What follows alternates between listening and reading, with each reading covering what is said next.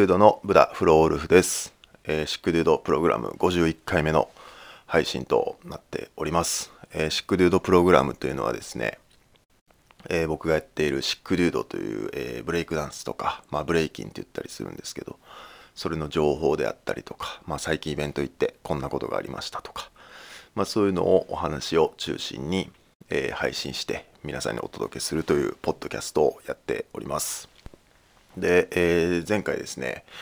めでたくあの Spotify に、えー配信を引っ越しさせてから、えー50回目の配信ということで、まあ、ありがたいことにですねあの企画をやったんですけどそれでまあまああの面白い内容をたくさんの人に送っていただいてですねあとはまあ50回目ということで、えーゲストで、えー、勝湾勝くんとあと宗木さんのレッツゴーブレイクさんのコンビとか、まあ、応募してくれた人がちょっと間で話してくれたりとかして非常に楽しい回となりました。ありがとうございます。はい。まあそんなシックデュードプログラムなんですけどね。もう今は一人で喋ってるんでまあもうこんなん完全に変態ですよね。一人で最近あったことをこうベラベラああでもないこうでもないと言って喋り続けると。まあそれを頑張ってやっていかなあかんなと思ってるんですけどね、まあ、前回の配信をやってねあのまあ聞いてない人はそのこの一つ前の50の150の2ってやつを聞いてもらえたらいいと思うんですけどあの 100m の企画がですね結構やっぱやってみたらめっちゃ面白くてあのああいう感じの着地になっていくとはちょっと僕も思ってなかったんですけどみんなそれぞれこうブレイキンっていうものをどういうふうに捉えてるかとかが分かればいいなとか思ったんですけど実際やってみるとあのこうブレイキンっていうものをどの目線から見てるかとかどの立場から誰に対してのブレイキンを見てるんやとかなんかそういうところまですごく見えてあの結構自分でやってみたら自分で考えてなかったようなところというかあの自己理解みたいなものはすごく深まる問いだったんじゃないかなと、えーやってみて思ってます。なんでまあまああの友達とかと話す時とかね結構まあ最近そういうブレイキンとはみたいな話題ってよく上がると思うんですけどそういうのもやってみたらいいんじゃないかなと思います。でまあやっぱりそのまあシックデュードも長いことやってますし、えー最近で言うとレッツゴーブレイクさんとか前の見てても思うんですけどあのなんかねやっぱこう最近あのなんていうかな。あのこうはよコロナ収まってみんなで集まって踊りたいなみたいなんとかって結構去年とかまあまあ年末ぐらいまではめっちゃよう言うてたと思うんですけどね、うん、最近あんまそれもそれも言わんくなってきたなみたいな感じで。まあまあ去年の春とかまあ去年の年末とか、まあ、それとか今とかをですねまあ、ちょっと振り返ってみて人間のその適応というか順応というのはすごいなと思ってます。まあ、そういう状況も相まってあのいよいよみんなこうそういうちょっと考えとか議論とかを深めていこうぜみたいなそういう踊り以外のところでちょっと理解深めてコミュニケーション取ろうぜみたいなのがもう今やっとこう普通みたいになってきたんかなと思います。まあこれとかは結構、まあ、いいと思う人もいやまあやっぱり b ボーイは踊ってなんぼでしょみたいな人もいると思うんで、まあ、人それぞれあるとは思うんですけど、まあ、個人的には僕結構好きなんでこういうのは、まあ、自分がこれやってるぐらいですから楽しく人のやつも見てると思うんですけどあの、まあ、これもまたありがたいんですけど、まあ、こういう風にやってて、まあ、前前回のその「レッツゴーブレイクさんと話をしたりとか、まあ、そういうのあるとなんかほんまに結構ねいろんな人からねあのそのもう相談っていうほどの相手じゃないんですけど僕は。なんかそういう新しいことをしようとしてるみたいな宣言をしてくれるわざわざ宿でのしてくれる人がおったりとか。まあ相談っていうとちょっとなんか大事ですけど、まあ、話聞いたりとかする機会もあって。でその時にまあまあまあそこにシックデュードが絡まるとしたらこんな感じじゃないですかとか、まあ、自分がやるならこうやってやるかもしれないですねみたいな話をしてでまあそれがそのままその企画になったりとかもしてるっぽいんでまあできればお金欲しいなと思ってるところです。でですねまあそんなシックデュードなんですけどこのシックデュードプログラムっていうポッドキャストと並行してですね去年のえ、11月ですね11月からまあもうすぐ、えー、45ヶ月半年とかになるんですね。やり続けて。あのノートっていうですねメディアプラットフォームみたいなものを活用して、まあ、週に2回とかあの有料ののあの The Office by Sick Dude っていうのをやってます。でそれはあの去年一昨年かな？からまあちょっと事務所があったりした期間もあってですね Sick Dude は。でまあそれがちょっとそういうお金ないし、まあ、コロナやし集まらんしみたいな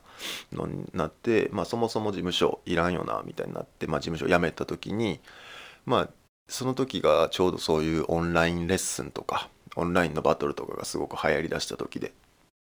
なんかこうオンラインでできる術ないんかなみたいな感じで、まあ、行き着いた先がこの The Office by Sick Dude っていうのなんですけどこれはまあ僕があの週に2回とかですね、まあ、月に何度か、まあ、有料の記事を書いて、まあ、それこそ Sick Dude の事務所があった時にこういう話をしてたなとか、まあ、新しいアイデアとか今こういうのがあったらいいんちゃんとかっていう話ってこういう風にしてたなみたいなやつを、まあ、記事形式で書いていって、まあ、それを皆さんに読んでもらうと。それをね、あの月額購読マガジンみたいなやつで月1000円で The Office by Sick Dude っていうのをやらせてもらってるんでよければ皆さんそちらも見てください。で、このね、ザ・オフィス・バイ・シック・ルードやっている上で結構僕がね、うまいことこの辺したいなと思ってたのが、例えば、えー、今4月、2021年の4月なんで、4月分から購読し始めるとするじゃないですか。じゃあその購読した月ごとにしか読めないんですよね。だから4月購読しててそのまま継続して5月も購読してくれた人は4月も5月も読めるんですけど4月に入ったからとて過去の3月2月1月12月11月のやつが読めるわけではないと。で過去に遡って月額のマガジンを買うことっていうのはできないんですよね。そのプラットフォームの仕様として。なんでその 1, 1ヶ月にまあ何本と書いてる記事を単品で販売するしかなくてですねでまあどうせなら月額で購読してくれてるのが一番得っていう状態が常にした方がいいんであのそれはまあ1000円としてるんですけど、まあ、記事の単品の価格みたいなのは僕300円にしてるんですよね。うん、でそれは何でかっていうとあんまり単品で買ってみるようなもんじゃないんですよ。あのシックデュードの記事っていうのは読んでみないと内容わからないんでだからまあその1ヶ月とかまあ人でもあるじゃないですか。ちょっとこの人と仲いい時期あるなみたいなとか、まあ、ずっと仲いいってわけじゃなくてもこう距離が近い時期あるなみたいな。まあシックデュードがそのみんなにとってそういう時期があるならその間とか、まあ、あの時シックデュードと弱ってたなみたいなよ事務所行ってたなみたいな感じでお試しで読んでくれたらいいなってぐらいで思ってたんですけどまあ、でもやっぱりその書いてたりする文脈の流れとかそういうの的に昔書いてたこととかがあったりするんでなんかなんかねいい過去のやつをまとめて読めるいい方法がないかなと思ってたんですけどあの月ごとにあの記事をまとめてそれを単品販売するっていう方法があるっていうのが分かりましてですね。なんで今あのノートを見ていただくと11月分12月分1月分2月分3月分っていうのがまとめて単品で買えるようになってます。要は1月だけ欲しい人は1月分だけを買うことができる。でそれは1月分を一つ一つ単品で300円で買っていくよりもはるかに安いっていうので一応月額の1000円よりはちょっと高い1200円っていうのにさせてもらってます。でまあこれはですねあのぜひあの定期購読でも過去のマガジンでも買って読んでみてほしいなと思ってるんですよ。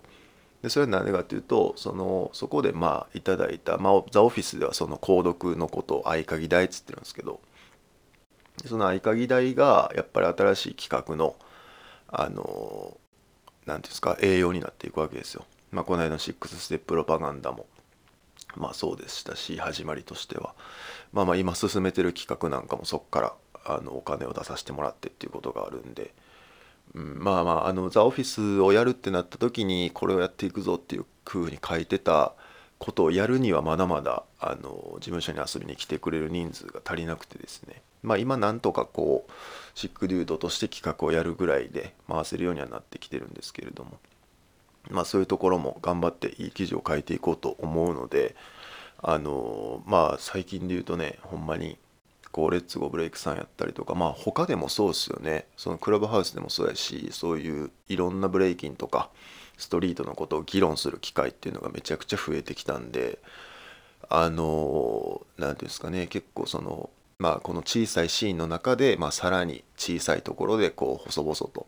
やってるシックデュードとかでも一応やっぱりシックデュードってこういうのをしてるっていうイメージがあったりとは若干はまあある人も言ってくれるとは信じてるんですけど。だけどそういうみんなで喋ったりする機会が増えるとこのシックデュードがもともとそういうふうに存在してた姿みたいなののあの価値というか必要性自体というかそのそういうのが変わってくるなっていうのがあるんで、まあ、もちろん僕は喋るのが好きなんでこのポッドキャスト自体はやり続けるんですけど、まあ、表現のベクトルというか、まあ、そういうところはまあ少しずつもちろん変わっていくなとは思ってる次第です。なんであのあんまりねそういうブレイキンのクリティカルな話とかをまあ、人がいてくれればまあまあね前みたいに喋りやすいんですけど一人ではなかなかこう語り続けるのは難しいというか、まあ、答えが決まってる前提で議論とかじゃないみたいな感じになるんで全然表現としてのねベクトルが変わっちゃうんですよね。だしまあまあ実際こういうふうに一人でそれを喋り続けてるなんてまあ完全に変態ですからあんまりそこを真に受けて聞かんようにはしてほしいなと。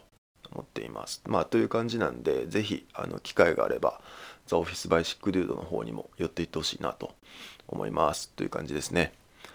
はい、でもう一個お知らせがございましてあのなどんぐらいやろ？もうちょうど1年ぐらいかな。ちょうど1年ぐらい前からこの、えー、シックデュードのプログラムですねポッドキャストの方であのオープニングのジングルっていうね最初音楽が流れる、まあ、ジングルっていうのかな、まあ、それを作ってくれたですねあの b ボーイのストーンブリッジのクルーでもあるたけしがですねこの度そのたけし Neverfade っていう名義で Never Fadin' っていうこのビートテープっていうんですかこれは。アルバムを出したんですよ。まあ各種配信サイトでたけし Neverfade とか、まあ、 Never Fadin' って調べてもらえると出てきます。もちろんあのこのあの Sick Dude の最初のプログラムの最初に流れてる音楽なんかもあのたけしにお願いしてこういうのちょっとリニューアルすんねんけど作らへんみたいな時にやりますみたいな感じでやってくれたやつで。でまあそれがそのままこの「Never Fading」っていうあの作品の中にも収録されてますよと。でなんと曲名が「Monday8pm」ということでね。まあ、その時からこう月曜の8時にシクレードやってたんでそういう曲が入ってたりとかまあその他の曲もあのまたけしらしい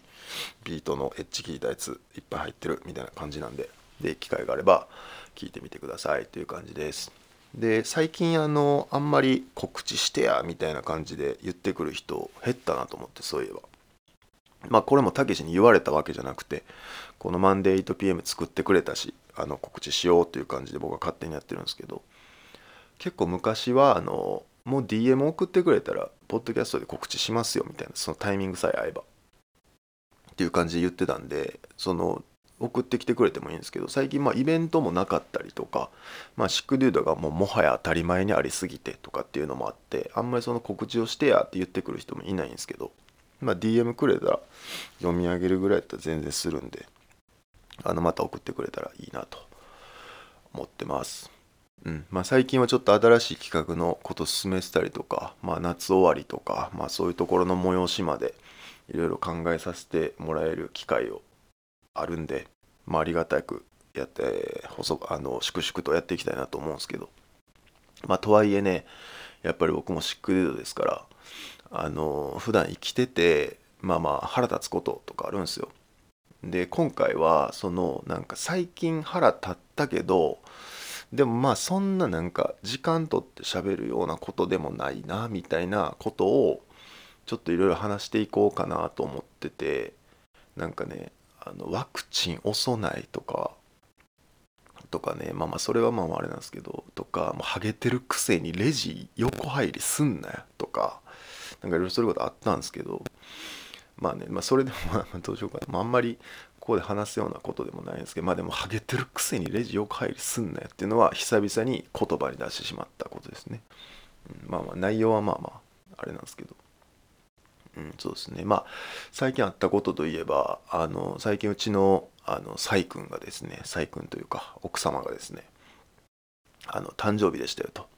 誕生日やったんであの前からちょっと行ってみたかったみたいなことを2人で言ってたあの高野山。あの和歌山の方ですね高野山。あのに行ってきたんですよ。で高野山っていうのはあのあの真言宗仏教ですね。の空海。あの教科書に載ってた空海。弘法大師様ですね。が、今でもそこにいると言われてるところで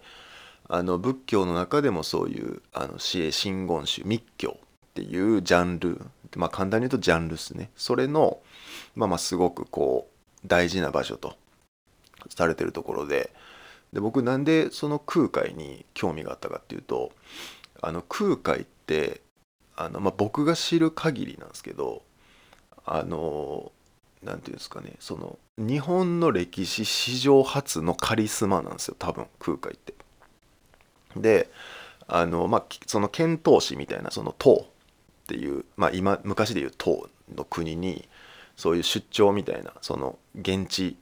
大使みたいな感じでこういっぱいの人が行く時に、まあ、空海も一緒にそれに乗って中国唐図唐やったかな？に、まあ、修行しに行くわけですよ。でそこでまあいろいろその仏教、まあ、あるいはその密教真言宗っていうものにいろいろ触れてですねそれを日本で開拓するっていうことになるんですけどあのその中でも空海が編み出したこととか空海が持ってきたことみたいなんて結構今の時代でもいっぱいあって。なんかそういう意味でこうすごいカリスマ性のあるこうエンターテインメントの神様なんかなみたいな感じで僕は思ってます。でまあその空海が例えば、えー、密教っていうのを広めてこう真言宗っていうのをがっつり広めてでまあ弟子がめちゃくちゃおって、まあ、有名人とか、まあ、当時の有名な人とか有名なあのお坊さんとかもわざわざあの空海に弟子入りをしに来たというぐらいのカリスマなんですけどそれってなんか考え方によっちゃ今でいうそのファンクラブとかあのそれこそオンラインのレッスンとかもそれに近くないですかね。なんかそういうことをやるっていうのと僕はすごく似てるような気がしててすごいこう先を読んでこう人の気持ちみたいなまあ何て言うんですか認知能力みたいなのがすごい高い人やったよなと思います。でまあ実際頭もすごい良かったとか言うしあの人に対する優しさとかホスピタリティもあってすごい人たらしやったみたいなまあいい意味でっていうふうにも聞くんで、まあ、僕空海気になってたんですけど。であのまあいろんなあの何て言うんですかねその簡単に言うといろんな方法あらゆる手を使ってその仏教とか、えー、密教あるいは真言宗っていうのをマネタイズしていったんですよね。空海っていうのは。それ何がすごいかというとその死んだ人を供養するとかっていう概念を作ったりとかしたんですよね空海って。だから何かとそういう人生で起こってることをイベント化していったんですよ空海って。であのお地蔵さんみたいなとこ実際高野山行ってもすごかったですね。豊臣秀吉のお墓があったりとか、え、織田信長のお墓があったりとか、まあ、それこそ今日本で、えー、まあ、高度経済成長期みたいな時から今まですごくこう日本の発展に寄与した企業なんかのですねまあ、仕事をまあ、例えばそれがトンネルを掘ってたとかやったらトンネルを掘ってるうちに亡くなってしまった人とか、まあ、そういう従事してくれた人とかを祀るお墓があったりとか、まあ、そういうなんかイベントごとをいちいちエンタメ化していってマネタイズしていくのがすごくうまかったんやなとか思ってるんですよね。で例えば今ああいう、うん、法事とか、まあ、お葬式とか、まああいうところでなんかいろいろグッズってあるじゃないですか数珠とかまあ、黒い服着るとか、まあ、いろんなしきたり的なやつっていろいろあると思うんですけどあのその中でもあの空海が編み出したやつって結構いっぱいあるらしくて、まあ、特にその道具系なんかそれをいっぱいその唐の国から持ち帰ってやったらしいです。しかもそれも本当は空海は唐に渡ってから20年ぐらいそこにいる予定やったというか行ってから20年後まで次の船が来ないみたいな感じやったらしいんです。まあ僕もちょっと詳しいところわかんないんで、間違ってたら申し訳ないですけど、みたいなことがあったと。でもそこでこう使うはずやった生活するはずやったお金を投げ打ってでもそういうグッズマーチャンダイズしたんですよね密教グッズを。でそれをこうどんどんあの信者の人たちに配っていったりとかしてでまあみんなを喜ばしていったという人なんですけどでまあ僕は空海結構興味あってでしかも空海まだ生きてるとされてるんですよ。なんかその空海が最後に人前に姿を現した時になんか なんかどんぐらいだったかな？何億年後とか何十年後に何十億年後に私はまたこの世に現れて人々を救済しますみたいなことを 宣言して消えていったらしくて。まあそれもなんかこうまあちょっと100年後とか言ったらワンチャン俺の名前歴史に残ってる可能性あるし。まあ1000年後。いや1000年後もワンチャン地球あるな。日本もあるな。いや億年いや2桁億年いとこかみたいな。もう一玉いっとこかぐらいの感じでそんぐらい先を言うたんやと思うんですけど、まあ、ぐらいその聡明であり、まあ、ある意味したたかであのすごく人を喜ばせるっていう人のこと線に触れるっていうものを作るのがすごく上手やったんやなと思って僕は結構ポジティブにすごいすごい人やったんやなと思ってるんですけど。でまあ空海のあのやってきたこととか教えの中で結構面白いなっていうのがいくつもあるんですけど僕その中で今日一個紹介したいことがあってですね。それがまあまあ真言宗っていうのはあのその何ていうんですか教えがまあいっぱいあるんですよ宗教なんで。でそれを弘法大師、まあ、いわゆる空海ですよねがを世に広めた機会となったことなんですけど3つねあのその大きな教えがあってまず1つはあの親密っていうんですよ。でこの親密っていうのはあの心身体の心ですね。身という字ですね。にあの密教の密秘密の密ですね。で親密。でもう一つは苦密。これは口に密教の密と書いて苦密。で最後は意味の意に密と書いて意密と言うんですよでこの密っていうのはこう密教の密っていう意味でもあるんですけどあのまさにその仏と一体になる修行っていうのを表すっていうのが密っていうことなんですね。でまあさっきのその体の芯という字に口という字に意味の意という3つのこの意なんですけど意というか意味なんですけどこれはまあ体や行動を整えてまあ芯ですよねで言葉や発言を正しいものとすればまあ口ですよね。まあおのずと心や考え、まあ、意の部分も整うと。まあ修行を重ねてこれを研ぎ澄ますことでこの世であっても仏様のように心穏やかに過ごせるという。まあ、真言宗の中でもかなり大切な教えとされてることらしいんですよ。で僕は結構そういう仏教ファンみたいなぐらいにわか仏教ファンみたいな感じなんで、まあ、この程度しか知らないですけどその密教の中で大事にされてる3つの教えっていうのが三密っていうらしいんですよね。あの高野山に行ってあのまあ誰しもがこの3密の話をしてるとは言わないですよ。だけどもちろんその高野山を歩いてまああれのことを参拝っていうんですかね、まあ、そうやって歩いて、まあ、拝んでる中でまあそういうこの苦密親密異密っていうのもに触れる機会もあるわけですよ。でまあそこにもちろんあの人集まってるわけですよ。そこの説明の 看板とかがある時に、まあ、もちろんそこでも3密っていう表記はされてますし、うん、これがもしかしたらあの空海があの自分はまあまあ二十何億年後にあのまた戻ってくるけどまあ言うて何百年後3密っていうワードバズってんじゃんみたいなとか。そういうところまで知ってたんかなとか思うとまあちょっと面白いなって思うところがあるんですけど、うん、まあそう言っても空海はあの面白くてですね、うん、なんかねカリスマ性がすごいあるなと思うんですよ。あのあとは想像力ですね。まあ、さっき冒頭に話したその Sick Dude の The Office by Sick Dude っていうノートの方にもたびたび書いてることなんですけど、その想像力っていう語彙は僕はめっちゃ好きで、よくそれについて考えもするんですけど、あの空海は想像力がすごくて、例えば、あの今まあ当たり前にスマートフォン持ってますよね。で、そのスマートフォンの中でまあ人の顔を映して喋ったりとか、まあ人が動いてるのを見たりとかしてるんですけど、あのその未来が来るとかみたいなことも言ってたらしいんですよね多分あともうせいぜい何百年何千年とた何百年かもうたと例えばあのもう遠くにいる人をもう手のひらの上にその人の顔を思い浮かべながらその人と会話できるようなものになると人間はまあそういうことを言ってたりとかまあそれとかって今叶えられてますしそう考えると今自分たちが当たり前にやってることってもう半分以上魔法みたいなことばっかりですからあのそういうのとかもこうすごい想像力があったんやなと思って僕は結構空海好きなんですよね。うん、で空海のそのエンターテイメント性みたいなものはまあもちろん面白いんですけどもう一個そのエンターテイミング的なやつ。であのまあ僕そのエンターテイメントっていうの自体にめっちゃ興味あるとかじゃないんですけどでもまあ触れてるんで普段から。だからよくその裏側とかが気になっちゃったりするんですけど。まあ今この日本の一般社会でですねすごく盛り上がってるものとかまあ自粛とかマンボウとか言うてますけど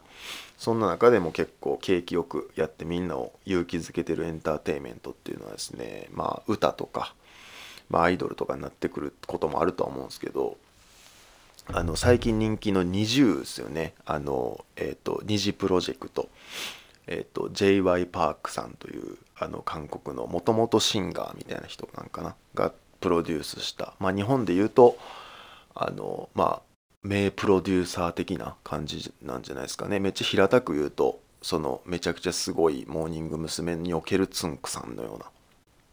人とかやと思うんですけど。でまあ案の定あのそれは流行っててですね。僕もまあもちろん知ってる。20は。知ってるんですけど。あのそれまたうちの奥さんがあの去年の春ですね。それこそこの自粛期間になってからその、えーと、たまたまそのなんかで見たその二重のオーディション番組みたいな。を見てでまあそこからこう暇つぶしに見ていったらどんどんハマっていってですね。でうちのその奥さんはあんまりそういうキャラクターとかなんか一個のものすごい好きになるっていうのがまあまあない人なんですけど、まあ、でもそれにはハマっててですごいなと思って僕も横目では見てたんですけど。あので面白いのがその20のオーディション番組みたいなのがあるんですよ。その二次プロジェクトっていう。で僕もしっかりは見てないんで誰が誰かとかまでは把握しきってはないんですけどとりあえずまあ女の子たちがいっぱいおってでオーディションで勝ち抜いていくんですよね。でそこでまあ面白いなっていうかまあよく考えたらよくある手法なんですけどでもなんでこんなうまくいったんすごいなと思うのがそのオーディションの途中でその他の j y パークさんがプロデュースしてきたそのグループとかあるいはその j y パークさんが昔自分で出してた曲とかをそのオーディションの課題曲とかそのダンス審査の課題曲とかにするんですよ。でそれをもちろんこう練習するところを追いかけて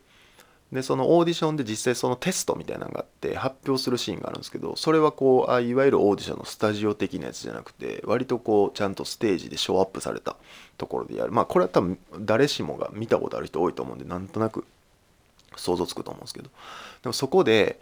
あのオリジナル曲とかあの全然関係ない人の有名な曲とかじゃなくて自分のグループ自分がプロデュースしたグループの歌を歌わせるんですよね。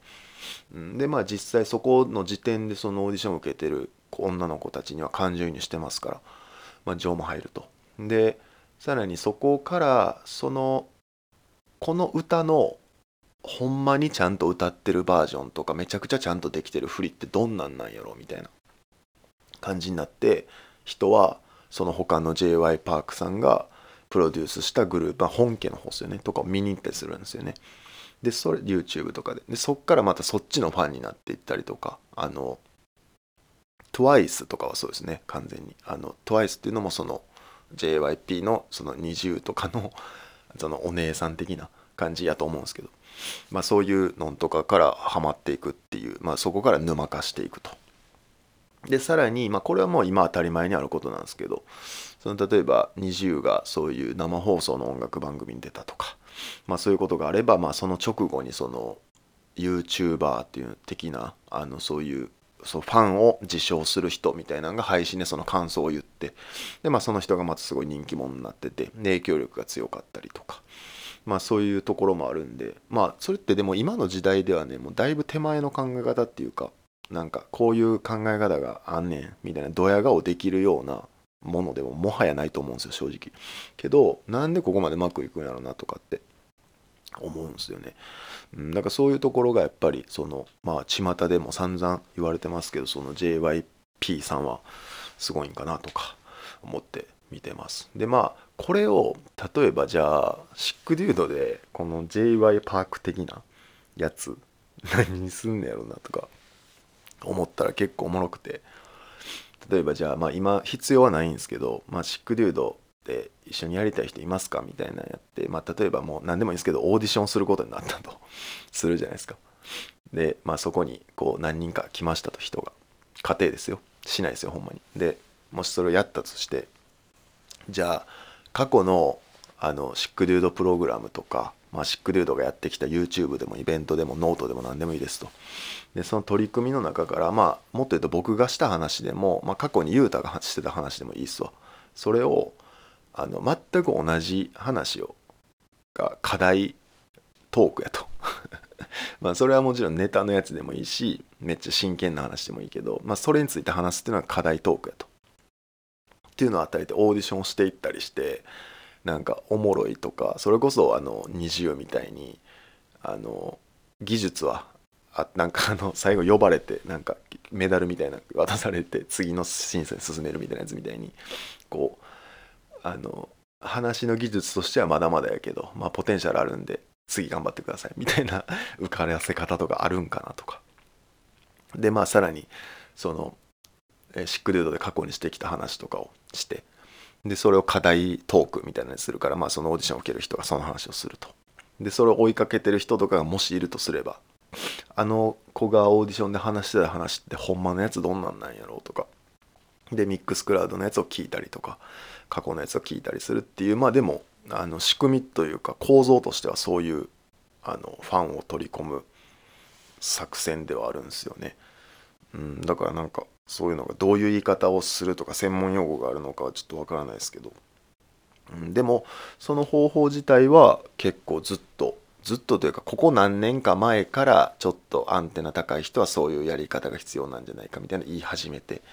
で今は結構ベースとしてなってるみたいなやつなんで。なんか今そんなに正直目新しいもんでもないというかなんかそれを目新しいっていうのはもう考えてるのやめてるやつみたいな感じなんですけどその手法。だけどなんかこれでも今でもうまくいき続けるっていうのはやっぱりその最終的にものを言ってるのはその j y パークさんとか、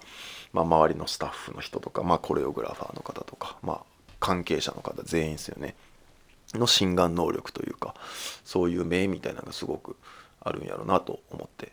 見ていましたという感じですね。だからシックデュードもいつかオーディションすることがあればあの過去の話なんかを自分でアレンジしてしてもらってあの落語みたいにあここ言うねやとかあここちょっと長めに言うんやとかあそこ言わへんねやみたいなんとかをなんかやってみたいなとか思うんでまあそういうコンテストとかもやってみたいなと思ってます。はいという感じですね。30分ぐらい喋れましたんであの今日はこんぐらいにしとこうかなと思うんですけど、うん、まあまああの Sick Dude も今2週間に1回ぐらいになっててでまあノート週2回書いてますという感じなんですけど、うん、まあまああのほんまに、えっと、1ヶ月ぐらい前もう1ヶ月ぐらいになりますね1人になってから、うんまあ、そこからいろんな人と連絡を取ったりこう僕も僕なりにさ走り回ったりとかしてる上でですね。まあいい感じで進めてることもいろいろありますんでまた近々あのほんまに近々ちょっと新しいアナウンスがありますんでそれを楽しみにしてもらえたらなと思います。それからまあイベントの告知とか、まあ、その他もろもろ。まあ言うてねあの変な言い方ですけどシックデュードを聞いてる人は多いんであの告知としてはまあ別にそんなお願いして、まあ、お金をよこせとも言わないんで、まあ、そういうことはあの言ってくれたら協力はできるんじゃないかなと思います。わざわざこう自分たちからはやらないのでうん、という感じで、えー、また、あのー、お便りとか、まあ、そういうのもあればお願いしますという感じですね。はい。じゃあまあ今回も、えー、51回目ここまで喋ってきましたけど、また52回目ね、近々喋っていきながら、で、まあまた、あのー、僕がこのプログラムの方をやってる上で結構出てほしいなと思ってる人とかがいっぱいいたりとかして、まあそういう人たちにも声かけていきたいなと思ってますし、まあ、あのクラブハウスで前回やった公開収録とかも結構良かったっていうか悪くなかったんでまあまあ音量等々はあの調整して試しながらにはなりますけどみんなでいい感じにやっていけたらなと思っております。という感じで、えー、シクドゥドの51回目のプログラムの配信はここまでです。また2週間後とかまあそんな2週間後で決めんでもなんかこういうことあったなとかそういう時はあのやっていきたいなと思いますんで、まあ、基本月曜の8時に配信がある時は配信するという感じでやっていきます。はい。またまあ一人で喋っていきますんで、あの、めげずに聞いてもらえたらなと、すごく励みになりますんで、よろしくお願いします。はい。ではありがとうございました。また次回お会いしましょう。